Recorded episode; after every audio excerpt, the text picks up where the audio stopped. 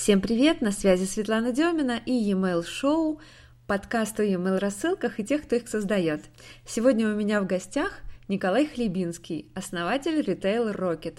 Мы поговорим о триггерных рассылках для электронной коммерции, о повышении продаж в интернет-магазинах, о выходе на зарубежные рынки и о том, в каких показателях измеряется отдача от участия в отраслевых конференциях. Привет, Николай! Привет, Светлана. Расскажи, пожалуйста, немного про Retail Rocket. Я, конечно, уверена, что все знают о вашей платформе, но, может быть, для тех, кто вдруг мало ли не знает, чем вы занимаетесь, что это такое, на чем вы сфокусированы, чем занимаетесь, кому нужно к вам идти. Угу. Retail Rocket – это платформа для персонализации интернет-магазинов. Э, мы работаем с ритейлерами, с онлайн-ритейлерами, с омниканальными ритейлерами и решаем для них две простые задачи. Во-первых, мы определяем, что нужно посетителям, пользователям, клиентам интернет-магазинов. Какие товары их интересуют, на какие бренды они ориентируются, в какой ценовой диапазон они целятся и так далее. Вторая задача, которую мы решаем, это доставка до клиента интернет-магазина релевантного ему предложения, Э, из, собственно, стока этого интернет-магазина на основе расчетной потребности. Э, доставкой этой мы занимаемся через э, сайт в виде блоков персональных товарных рекомендаций, через email в виде автоматизированных триггерных рассылок, в виде массовых рассылок, платформы для массовых рассылок, ну и в других каналах коммуникации. То есть все, что связано с автоматизацией email маркетинга, да? Да, все, что связано с тем, чтобы вот, э, повысить продажи интернет-магазина за счет знаний, которые у нас есть о пользователе, о поведении пользователя и за счет предсказательной аналитики. Интересно, а как ты относишься, например, к контенту? К контенту я отношусь хорошо, как и все, я думаю.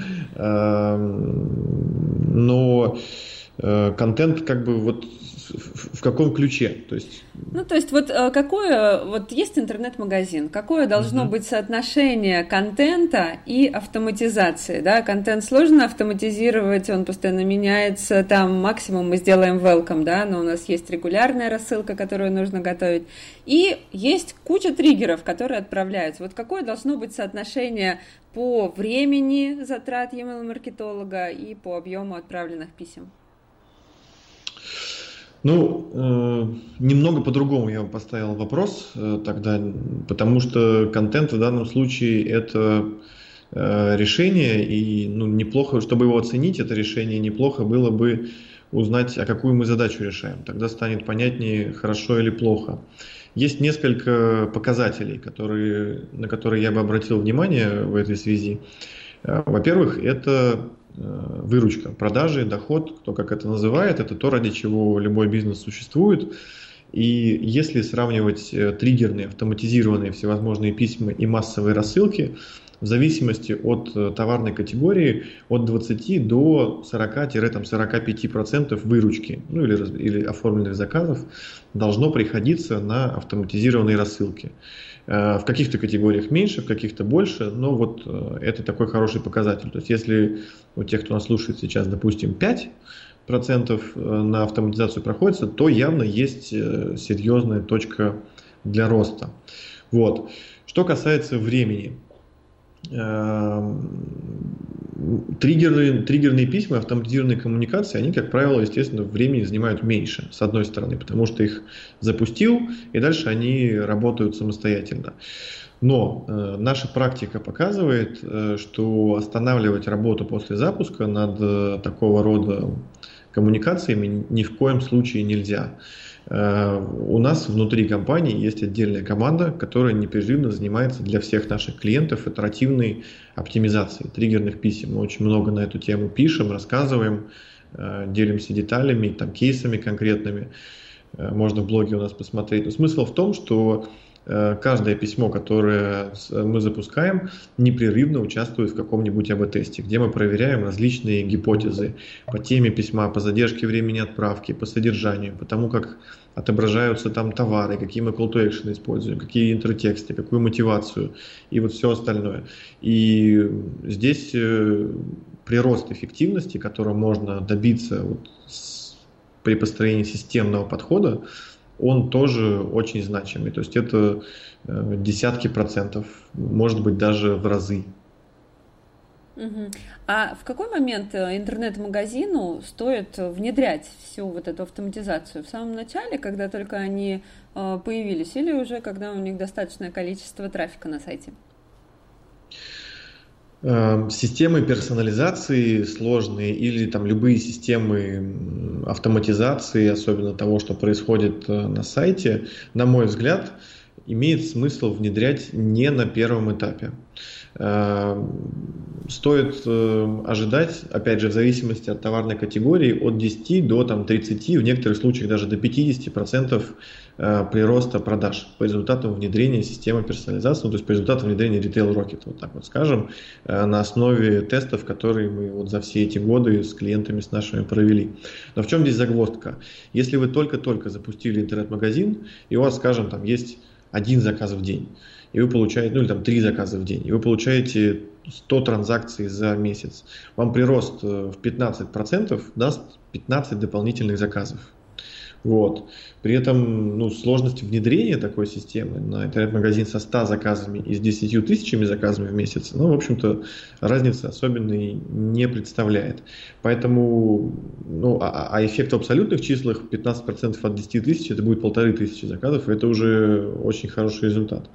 Так вот, э, на первом этапе лучше сфокусироваться на задачах, связанных с э, acquisition, э, с приобретением новых клиентов, с оптимизацией бизнес-процессов, с доставками, оплатами, с ассортиментом, опять же. Поскольку начинающие магазины, ну, как правило, не очень большой сток держат, а для выхода на серьезные обороты нужны там тысячи, даже десятки тысяч позиций. Вот, поэтому на втором этапе я бы предложил за такие задачи браться. Угу. А давай для тех, кто вот э, не совсем еще хорошо разбирается в триггерах, расскажем, какие триггеры влияют на какие показатели и в какой последовательности интернет-магазинам стоит их внедрять. Угу. Ну, давай тогда еще шаг назад. Что такое вообще триггеры? Много, потому что раз уже упомянули, и часто где это звучит, эм, триггеры триггерные письма. В некоторых системах, э, в некоторых email-платформах они могут называться транзакционные письма, ну, в некоторых еще как-то, но это вот самые наиболее частые такие названия. Это э, email-компании, э, которые работают в автоматизированном режиме. То есть нет какого-то оператора, который на, каждый, на каждую отправку нажимает какую-то кнопочку «Отправить». Во-первых. Во-вторых, это письма, которые отправляются на основе каких-то знаний о человеке, о том, что он сделал, о том, что он не сделал э, и так далее, э, с целью, чтобы стимулировать его э, к покупке или сгенерировать повторную покупку. Вот это такое развернутое, красивое определение, которое мне очень нравится. Самый простой пример, который всем, я уверен, слушателям известен, это э, брошенная корзина. Человек э, добавляет товар в корзину, уходит с сайта без оформления заказа, и затем ему приходит э, письмо с напоминанием, с предложением завершить заказ, может быть, с какой-то скидкой или какой-то другой мотивацией, там, бесплатной доставки или подарка. Вот. И триггерное письмо в этом случае, самое популярное в мире, опять же, является письмо о, с предложением о Э, оформлении брошенной корзины в заказ. Вот. Э, соответственно, с этого триггера, как правило, и начинают, потому что он наиболее широко распространен в различных там, сервисах, есть много всяких инструментов, э, но ограничиваются им тоже большинство, к сожалению, все еще. В чем здесь нюанс? По нашим данным, около 7% Э, трафика на сайте в среднем по больнице добавляют что-нибудь в корзину. Это значит, что если мы э, отправляем только триггер, связанный с брошенной корзиной, то мы не покрываем автоматизированными email-коммуникациями более чем 90% трафика, которые до корзины не доходят. Э, здесь есть очень большое пространство для роста, и для продаж от автоматизации в email-маркетинге. Я поэтому сказал, что до там, 30-40% э, должен доход с автоматизацией доходить, угу. просто потому что поле для работы очень большое. Люди пользуются внутренним поиском по сайту, они просматривают товарные карточки, они просматривают страницы товарных категорий, э, бренды и товары, с которыми они взаимодействуют, с ними что-то происходит, они снижают цену, они уходят из стока, они появляются в наличии. Эм, очень много способов есть, э, э, не способов, а скажем так, вот релевантных поводов для коммуникации с человеком э, с целью его побудить что-нибудь продать до того, как он в корзину что-то добавит. С одной стороны, с другой стороны, заказ, то есть оформление заказа в интернет-магазине, это также триггер, который должен служить поводом для коммуникации.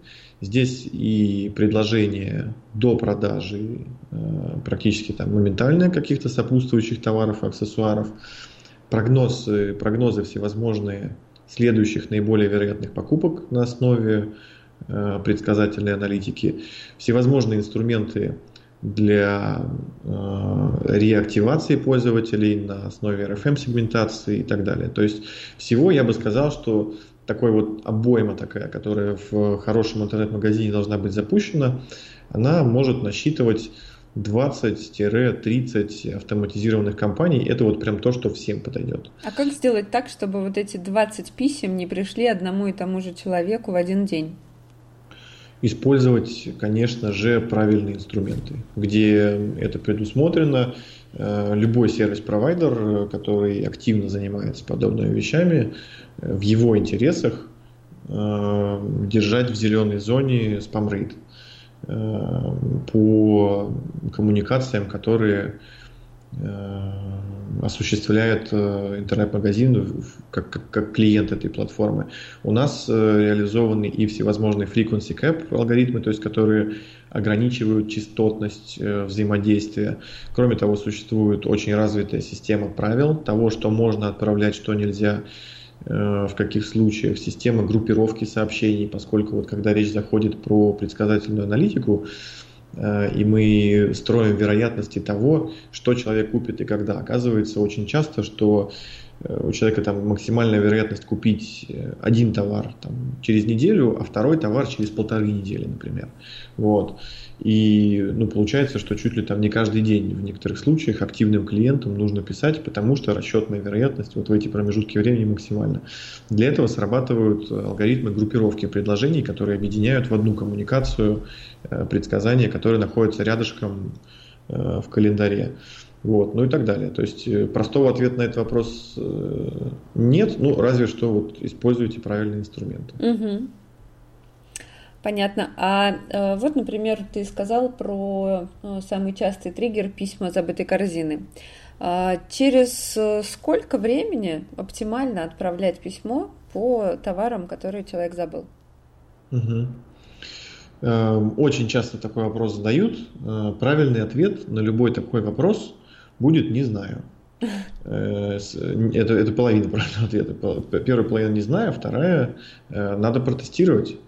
Э, и вот для наших клиентов э, это один из там, первых тестов, э, который мы всегда запускаем, поскольку ну, непонятно, как будет реагировать. У нас на одни и те же элементы там, и ключевые какие-то опции компании одной и той же в разных интернет-магазинах реакция аудитории совершенно, раз, совершенно разная, потому что магазины работают на разную географию, магазины работают на разные, на людей с разным достатком.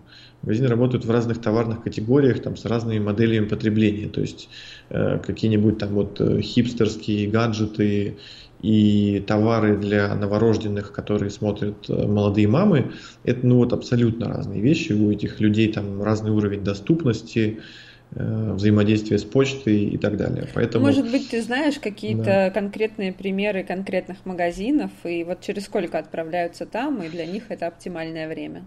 Э, я бы так сказал, что э, минимальное время, которое я бы рекомендовал, 20-30 минут.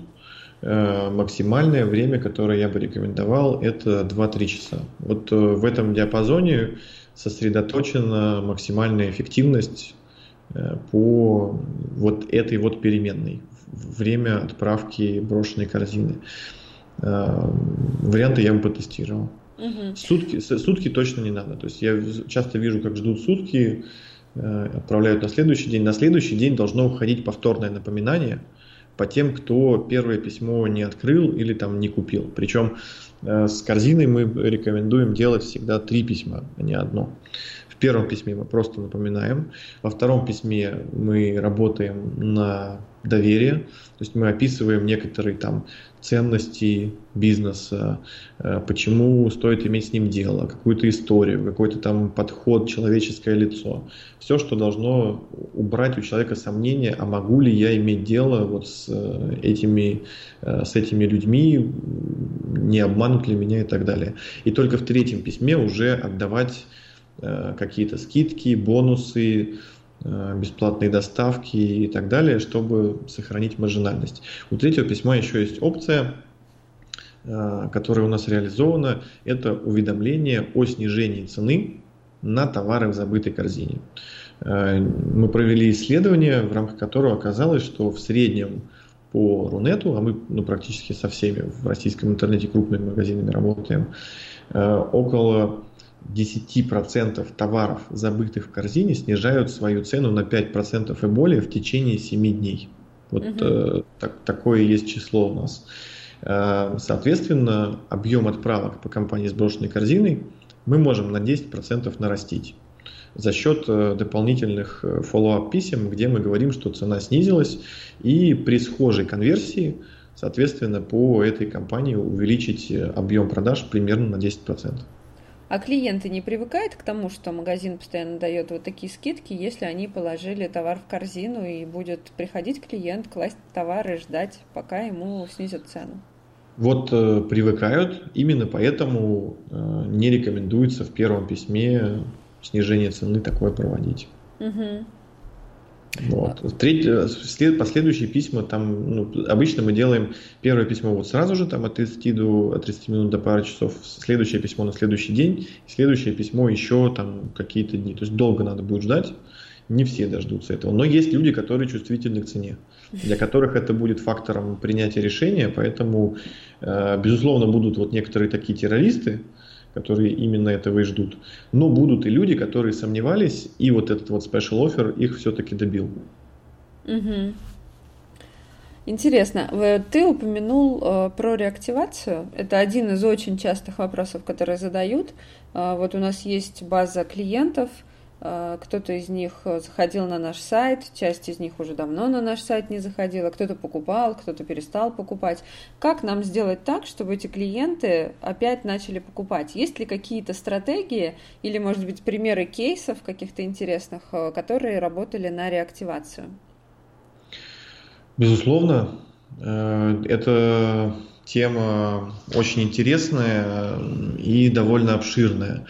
Что можно здесь сказать? Ну, во-первых, э, начать нужно с того, что просто э, запустить какую-то кампанию по реактивации, если она еще не запущена, с условиями в самом простом случае на там, покупку, что не было покупки, не знаю, в течение там, трех месяцев. Посложнее не было э, взаимодействия с сайтом какого-либо, то есть человек не приходил и не покупал. Э, или если есть э, ресурсы и на самом деле цель выжимать из email-маркетинга полностью, то подключать уже такую сегментированную э, стратегию реактивационную на основе RFM в зависимости от того, э, где человек остановился, сколько денег он вам принес, какие это были заказы и так далее. Здесь вот я думаю, что сложновато будет э, в рамках аудиопередачи рассказать и показать все это, но могу предложить найти в блоге Retail Rocket кейс интернет-магазина Техносила, э, в котором мы описали вот прям очень подробно реактивационную стратегию на базе RFM-сегментации с э, картинками, с примерами писем, со сроками, с эффективностью и так далее. А ты, кажется, об этом будешь на email шоу рассказывать еще. Тем более. Тогда все, забудьте, что я сказал, не смотрите в блог, вырежи, вырежи это потом. Приходите на email шоу, э, там я вообще расскажу, и можно будет даже вопросы позадавать об этом. Угу. Ну, а в общем, вот реактивацию как делать? Ведь э, я много вижу, делают как, вы давно у нас не были, мы по вам скучаем. Это как-то очень печально все обычно выглядит. Как вот делать так, чтобы это работало? Э, ну, опять же, во-первых, э, нет готового рецепта никогда, и процесс любой работы э, исследовательской, скажем так, он выстраивается на базе выдвижения какой-то гипотезы, э, проверки этой гипотезы, изменения результатов, принятия решения и перехода к пункту 1 к новой гипотезе. Поэтому разные тайминги, разные тексты мотивационные, разные оферы, это вот на таком, на первом уровне работы с реактивацией, но здесь это просто не будет отличаться ничем от любой другой компании. На втором этапе э, нужно начинать делить аудиторию и уже разные аудитории показывать, разные контенты, смотреть, и смотреть, как э, это влияет на эффективность писем. Угу. Ну, наверное, что, скидки дают опять, да, как всегда? Что-то вот как бы первое, что приходит на ум, бесплатная доставка, скидки, у нас для вас подарок. Или я видела в инфобизнесе, например, да, пытаются возвращать контентом. Ну, то есть мы для вас подготовили дайджест того, что вы пропустили, вот наши статьи, вернитесь, прочитайте наш блог и так далее. Непонятно, насколько это работает вообще, и какие стоит посмотреть кейсы, кроме техносилы, в вашем блоге, для того, чтобы все-таки можно было ответить на этот вопрос. Есть еще что-то? Ну, посмотрите все с тегом email. Там что-нибудь, э, что-то там есть точно в каждом. Э, что можно здесь сказать? Что э, работу маркетинга всего, ну и email маркетинга в частности, можно разделить на две большие стороны, скажем так, да, на две большие части. Первое это работа по сформированному спросу, второе это работа по формированию спроса. И в случае, когда мы говорим о брошенной корзине, это работа со сформированным спросом. Нам человек, по сути, самостоятельно сказал, что я хочу вот это, я выбрал это, но по какой-то причине еще не купил. Вот. Э, кстати говоря, э, много, много кто забывает о том, что, вернее, не забывает, наверное, даже не знают, о том, что использование внутреннего поиска по сайту это по вот, силе сигнала о готовности человека к, к принятию решения о покупке, оно примерно одинаково. То есть э, использование внутреннего поиска по сайту и затем email коммуникация с товарами, которые релевантны ключевому слову, которое человек ввел в поиске, э, это вот прям такая сила-сила. Возвращаясь к реактивации, э, здесь нужна работа по формированию спроса. Поэтому контент не такая уж плохая идея. Единственное, что нужно понимать, что чем релевантнее контент э, будет для пользователя, тем выше будет, в общем-то, отдача, там, эффективность и так далее. Поэтому э, всем отправлять один и тот же контент, ну, еще раз только намекну об этом, э, не так уж и эффективность. Это бить из пушки по воробьям. Если мы знаем, э, что у нас человек когда-то там купил, или что он смотрел, или чем он интересовался, вот, э, то эту информацию нужно обязательно использовать э, в реактивационных кампаниях, потому что это драматически повысит их эффективность. Угу. Когда мы готовимся к подкасту, собираем обычно вопросы с подписчиков наших, со слушателей. И э, вот к этому подкасту был такой вопрос. А, я думаю, что он очень многих волнует. А, для того, чтобы нам отправить человеку письмо а, о том, что он ходил по нашему сайту, да, смотрел, что-то в поиске забивал, нам нужно узнать его e-mail ну, для начала. Чтобы узнать его e-mail, нам необходимо, чтобы он везде поставил галочки о том, что он э, согласен получать э, под, э, рассылку на обработку данных и так далее.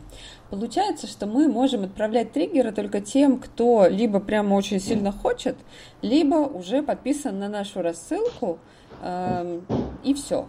Правильно или нет? Email-маркетинг – это работа по э, коммуникации с действующей клиентской базой. Для того, чтобы отправить э, человеку иметь возможность письмо, естественно, нужно получить гарантию того, что человек согласен на получение от вас писем. Вот. Другое дело, что согласие это можно получить прямо в момент, когда человек ходит по сайту.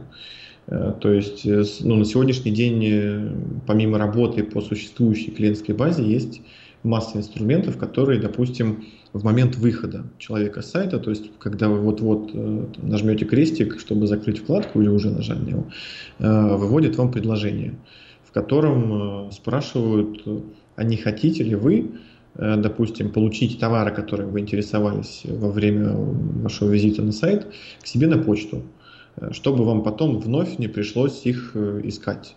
То есть э, предоставляет вот такого рода удобный сервис, вот, который и генерирует там брошенную корзину или брошенный просмотр, то есть ретаргетинг почтовый просмотренных товаров для новых пользователей, и в том числе пополняет клиентскую базу пользовательскую. Угу. Хорошо, это очень интересные, конечно, темы. У вас в блоге действительно много всяких разных кейсов и вообще супер полезно. И ты записываешь подкаст, насколько я знаю. Да. У вас э, тут недавно был уже 44-й выпуск, я посмотрела. Э, расскажи, вот э, какие выпуски твои самые любимые? Какие выпуски мои самые любимые? Ну, сложно мне ответить, всех люблю. Вот. Э, подкаст э, про электронную коммерцию мы записываем уже три года, даже, наверное, больше. Вот, э, не планируем останавливаться. Советую посмотреть на PodFM. Это там, куда они выкладываются, это подкаст-терминал наш. На podfm.ru. Там можно Сейчас я попробую это быстро сделать, пока мы общаемся. Там можно посмотреть по количеству просмотров, ну, прослушиваний, то бишь, э, каждый из выпусков и вот прямо увидеть, э, какие наибольшую вызвали наибольшую популярность. Вот. А так, э, я думаю, что можно пробежаться по каталогу и посмотреть на персоналии, на интернет-магазины, с которыми мы общались, и просто подумать, что же будет интереснее потому что ну, мы подходим к выбору гостей очень ответственно. Это все лидеры мнений, топ-менеджеры э, интернет-магазинов э, и так далее. То есть здесь на вкус и цвет. Ну да, у вас очень интересный подкаст, мне тоже нравится. А давай вот э, сейчас еще больше в сторону отойдем, поговорим немножко о тебе как о директоре и о Retail Rocket как о компании. Э, вы, у вас сколько человек работает? Эм, у нас на текущий момент э, в общей сложности около 100 человек. 60 э, человек московский офис, 10 э, человек, у нас есть офис инженерный в Тольятти, около 15-20 человек part-time по различным направлениям работают удаленно. Плюс у нас есть э, несколько офисов в Европе и даже один в Чили, в которых работают э, местные ребята команды. То есть в общей сложности около 100 человек. А где в Европе у вас офисы? Европе у нас офисы в Нидерландах, в Испании, э, в Германии, в Ирландии, Плюс э, эти офисы работают на соседние все страны, которые рядом с ними находятся. То есть это Бенилюкс, это Португалия, Италия, UK, ну и так далее.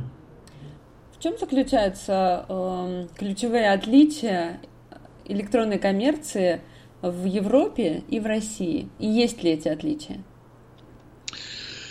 Эм, отличия есть, безусловно. Э, Европа значительно меньше по территории, с значительно более развитой логистической инфраструктурой. Это вот в первую очередь отсюда уровень проникновения электронной коммерции в ритейл, он серьезно так выше. Вот.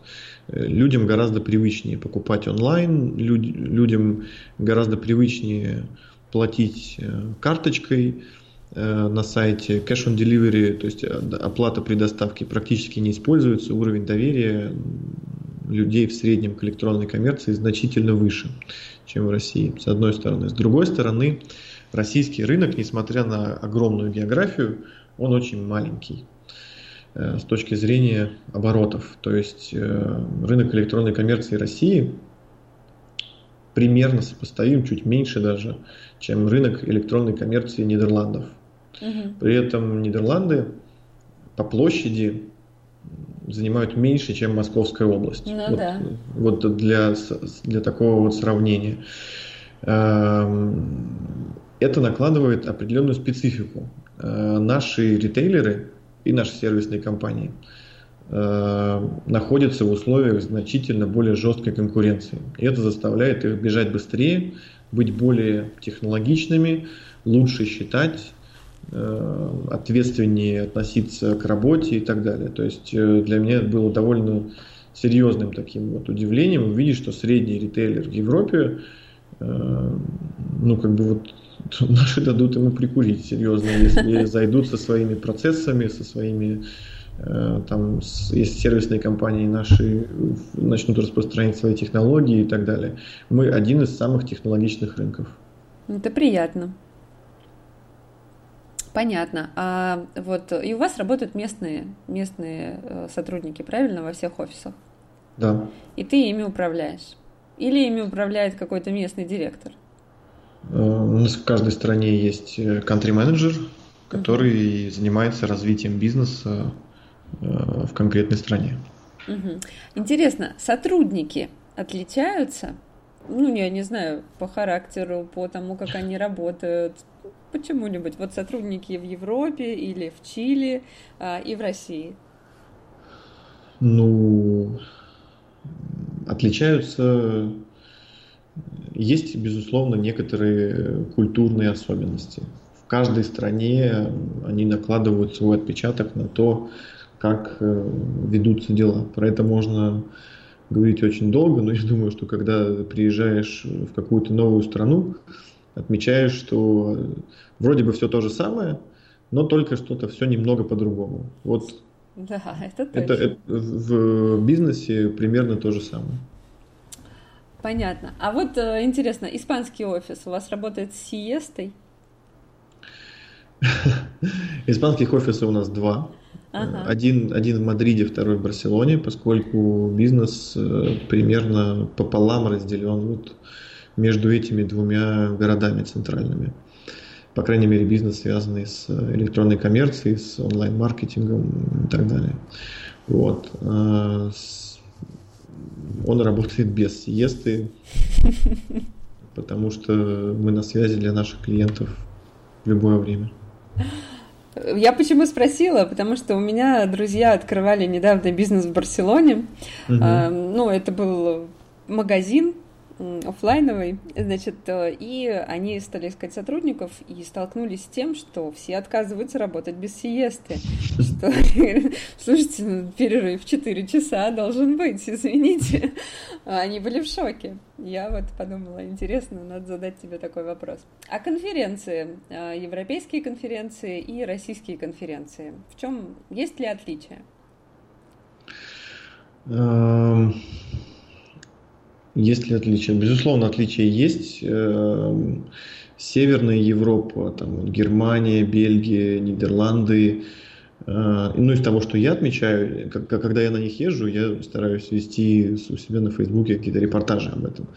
Из того, что я отмечаю, эм, они значительно э, так э, шире подходят к оформлению зон выставки, то есть стенды, если у нас, как правило, это просто вот боксы там 2 на 3 с пластиком и с какими-то плакатами, то там на стенде будет стоять там автомобиль, внутри которого будет смузи-бар, это будут какие-то конструкции очень высокие, там, не знаю, дирижабли какие-нибудь пристегнуты. То есть э, э это по-русски называется выставка, а по-английски называется трейд-шоу. То есть mm-hmm. это как бы это, это шоу, элемент шоу там гораздо более развит. Вот. Э, что еще можно сказать? Э, центральные мероприятия э, идут всегда в большое количество потоков. То есть ближе, наверное, к нашему российскому интернет-форуму или к Russian Internet Week, угу. когда идет 5-10 одновременных потоков. Эм, что еще можно отметить? В залы всегда есть две очереди. То есть на крупнейших мероприятиях посетители могут прийти бесплатно, и они могут заплатить. И в первую очередь в зал заходят те, кто заплатили. То есть у кого есть платные места, это что-то вроде фастпасса в Диснейленде.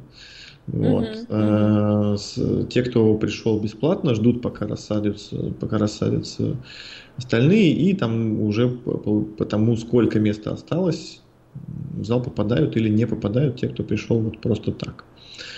Вот. Ну, наверное, что еще можно сказать? Э, на удивление, очень мало кто в Европе, особенно в южной части Европы, говорит по-английски. То есть я, я работал на выставках в Испании, в Италии, на наших стендах.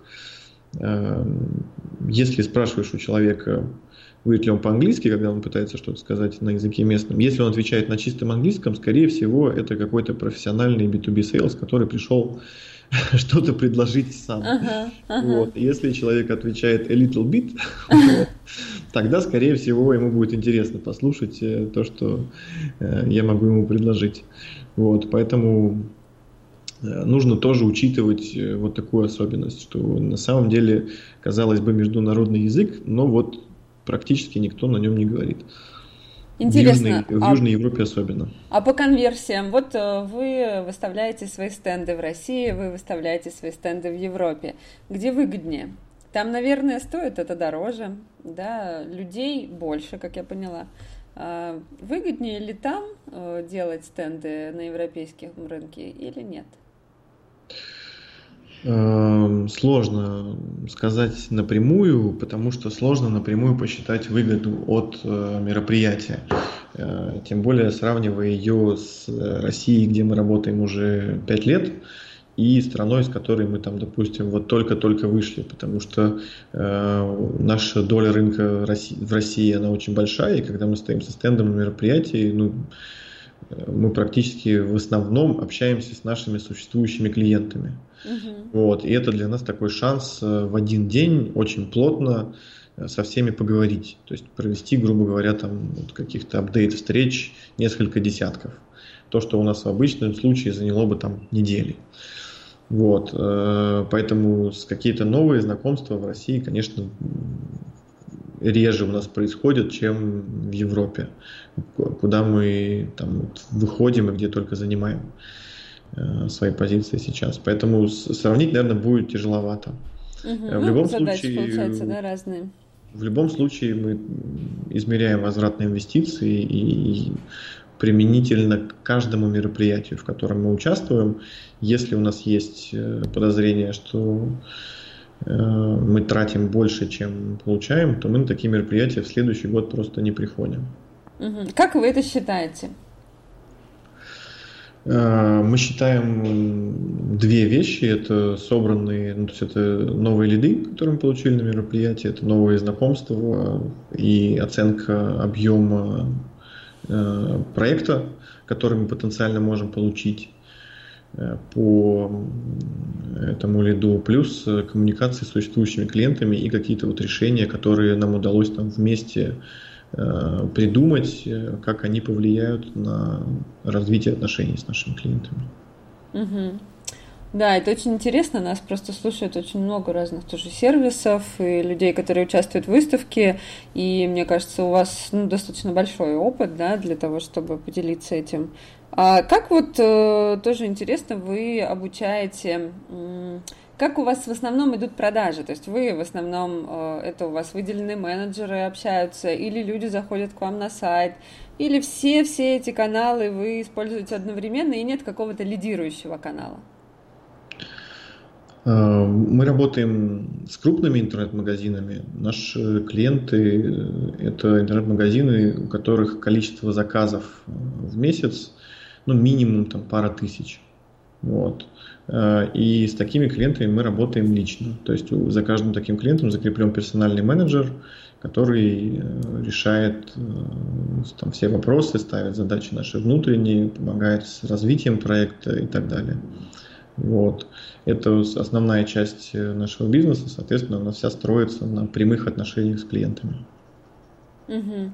А ты э, писал у себя в Фейсбуке, что ты являешься директором, но помимо этого э, несколько лет ты в роли аккаунт-менеджера лично вел э, интернет-магазин. И сейчас да. ищешь еще интернет-магазин, который угу. ты готов вести дальше. А, угу. Расскажи, зачем ты это делаешь и какие еще интересные вот такие руководительские лайфхаки ты применяешь в компании для того, чтобы всегда держать руку на пульсе. Э, делаю я это за одной очень простой вещью. Я не хочу выпадать из, э, там, далеко из продукта и из процессов, из каких-то вот низкоуровневых таких деталей.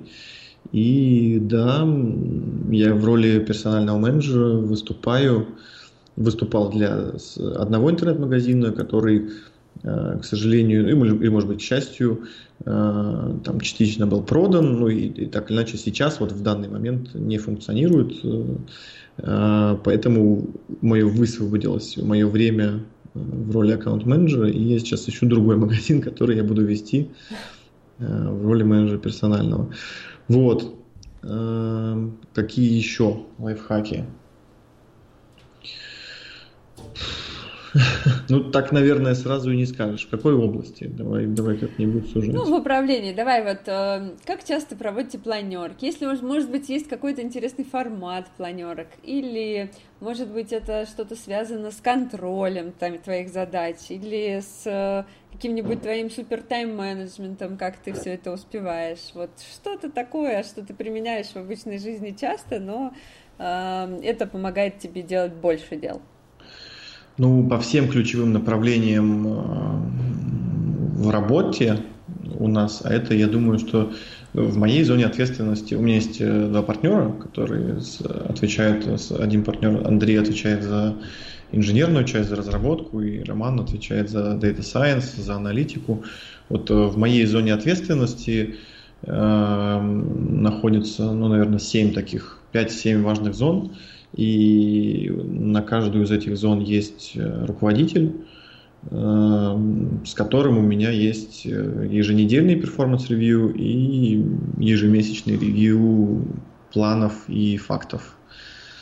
Вот, ну, боюсь показаться здесь вот каким-то банальным, что ли.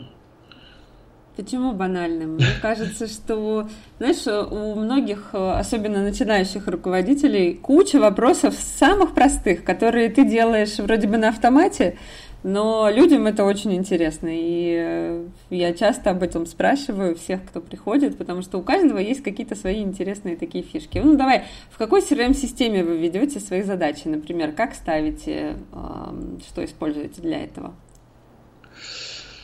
Э, отдел по работе с клиентами использует AMA Угу. Мы очень много разных э, решений перепробовали, переисследовали. И, на мой взгляд, э, на сегодняшний день для B2B продаж с, с нашей спецификой сложно найти что-то лучше с таким же соотношением вот в деньгах. То есть функционально можно лучше, но это будет стоить уже несравнимо дороже. В чем наша специфика? Э, наша специфика в том, что мы сервисная компания, поэтому большая часть э, нашего дохода приходится на наших существующих клиентов. То есть это не разовые сделки, а это рекуррентные платежи, э, ежемесячные, которые, вот, в общем-то, мы обслуживаем. Э, бизнес у нас, естественно, растет, но минимум там, 90% тех, кто заплатил нам в предыдущем месяце, э, заплатят и в этом месяце. Эм, к сожалению, нет CRM-системы, которая бы была сфокусирована на вот таком аспекте бизнеса. Все CRM, они сосредоточены на закрытии сделки. И что происходит после того, как контракт подписан и получен там первый платеж – им уже не так уж и важно. Угу. Вот, э, поэтому это всегда кастомные доработки, разработки и так далее с э, довольно большой стоимостью и какой-то вот системности, так же как э, в закрытии сделки первоначальной, в этой области вообще пока нет, поэтому приходится изобретать много велосипедов. Вот, это что касается команды по работе с клиентами. Команды производственные, которые что-то делают у себя, то есть какой-то менеджмент, допустим, маркетинг или вот те же growth hacking команды, которые у нас занимаются АБ-тестами, э, в основном используют Trello. Это э, система управления задачами Task Manager на основе канбана, угу. вот, который очень простой и бесплатный, но вот за своей простоты э, в нем можно сделать вот там практически что угодно. То есть это Task Manager с, как сказать, на основе которого можно что угодно собрать в канбан парадигме, вот так скажем. Поэтому он у нас очень популярен. Команда разработки э, используют инструменты посложнее. Э, ну, для task management э, в основном используется U-Track. Угу. А как эм, получается, что у вас есть руководители подразделений, да, и ты общаешься с ними в основном раз в неделю, правильно? Угу. Угу. А расскажи, э, вот эти планерки, э, сколько примерно длится времени планерка? Сколько? Э, час. Час, всегда. Да. Не затягивайте надолго, да? Да, да. Есть ли какой-то определенный регламент проведения этой планерки, чтобы она прошла максимально эффективно?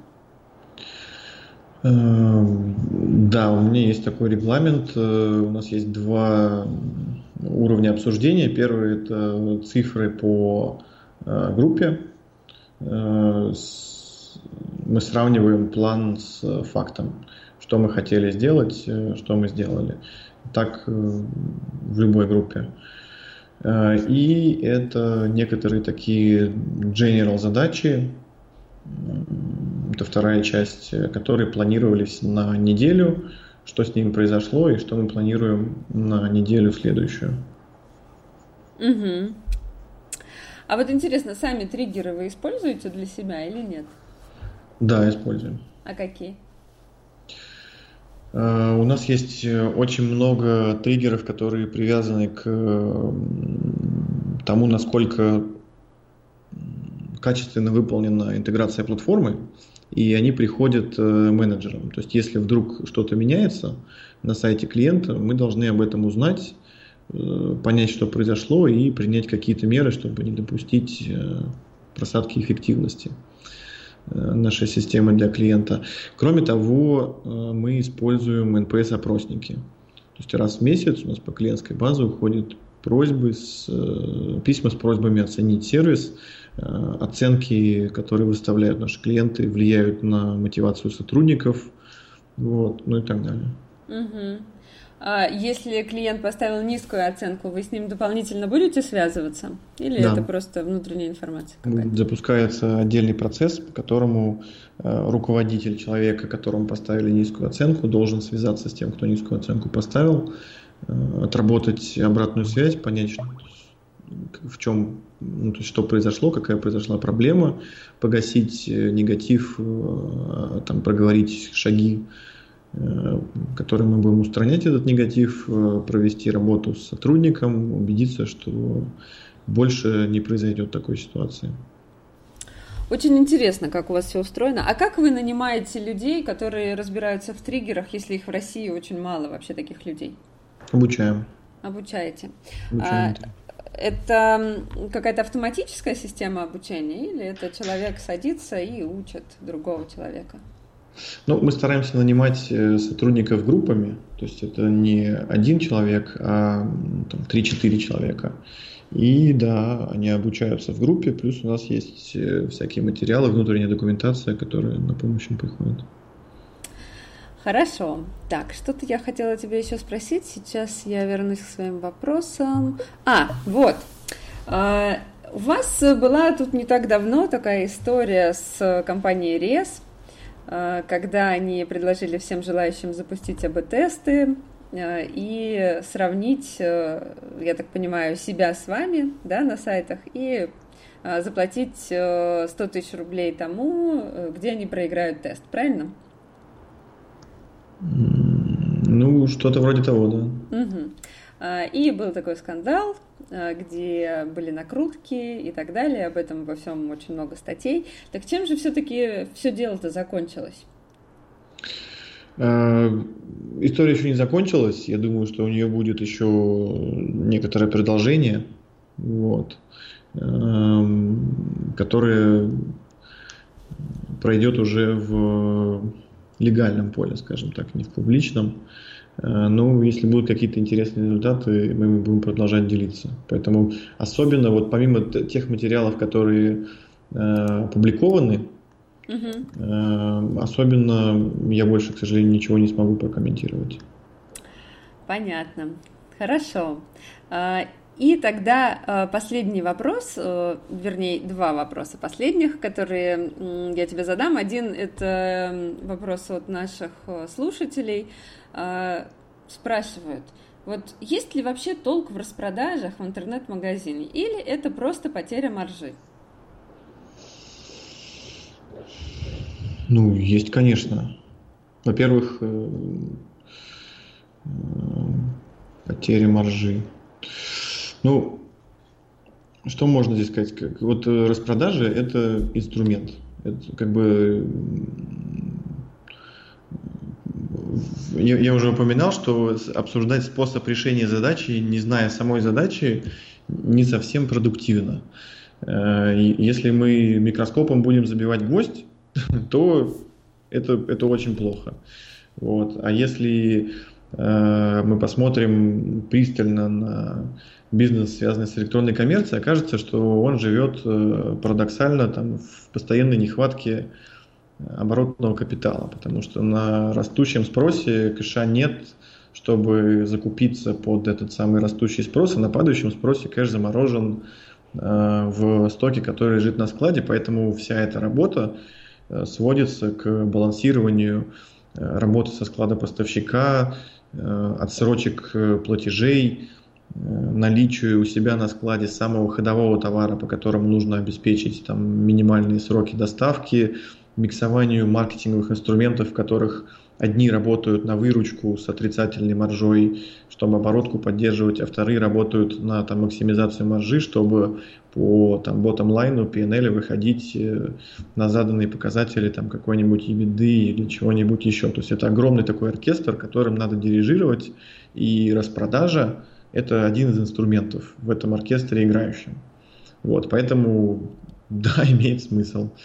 Вот, если, не знаю, удалось ли мне ответить на вопрос. Я тоже не знаю, но вот, э, вот был такой вопрос. Значит, э, и последний вопрос, который я всегда задаю в каждом подкасте.